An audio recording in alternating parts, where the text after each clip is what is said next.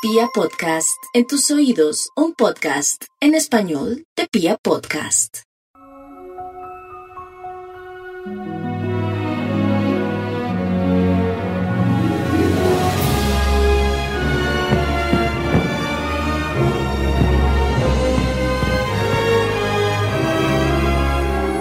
Nuestro cuartico de historia de hoy está dedicado a uno de los personajes más famosos del mundo, y es que el 19 de enero de 1930, Walt Disney creó la primera versión del ratón favorito de todos, en ese entonces con el nombre de Mortimer.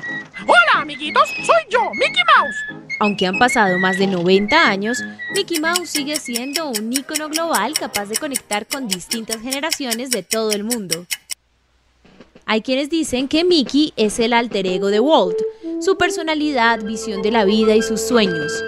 Así como el ratón en los momentos difíciles, Walt nunca se dio por vencido y siempre encontró una solución inteligente. This is not Santa's workshop. It's just one section of a creative world where new attractions for Disneyland are conceived. Mortimer fue su nombre inicial. Sin embargo, Lillian, la esposa de Walt, consideró que era un nombre pomposo y fue la encargada de bautizarlo. Lillian believed, rightly so, the name sounded too pompous for a cartoon character and recommended Walt change the name to Mickey, and believe it or not, the name stuck.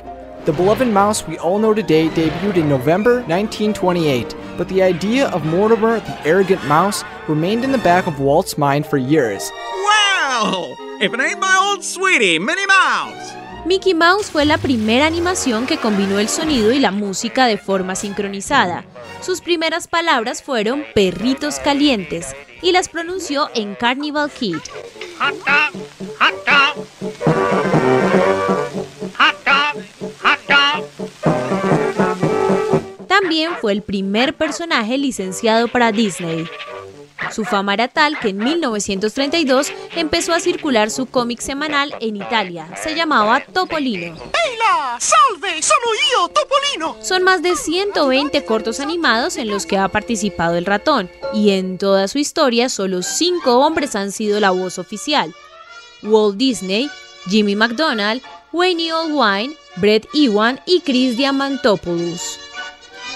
El 13 de noviembre de 1940 se estrena en cines Fantasía, que incluye la secuencia del aprendiz de brujo, considerado el papel más importante de Mickey.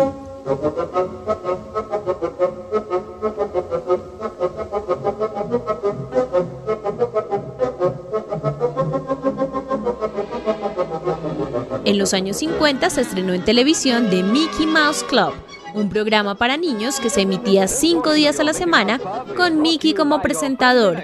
En este programa se enseñaban sus primeros cortos de los años 30 y 40. and Mickey Mouse present the Mickey Mouse Club. Brought to you by the ABC Television Network five days a week, Monday through Friday. También por los años 50, el 17 de julio de 1955, Mickey se convierte en dueño y anfitrión de su propio parque temático, Disneyland Park. En ese mismo año aparecieron los primeros sombreros con las famosas orejas de Mickey.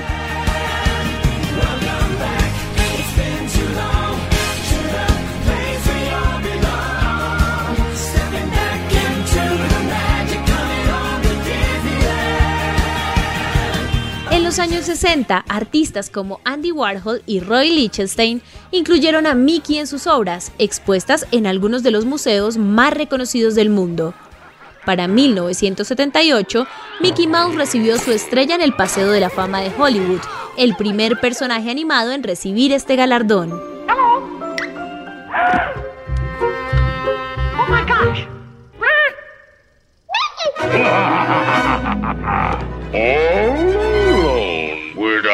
Your little pal.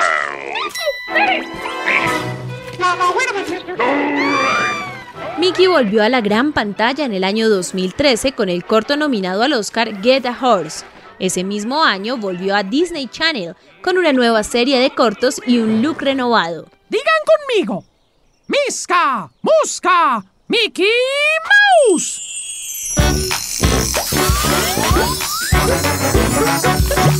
El ratón ha inspirado prendas y colecciones de diseñadores y marcas de todo el mundo como Marc Jacobs, Dolce Gabbana, Zara, Pandora, Pull Beer, Bershka, Mango, Forever 21, Desigual o Gap.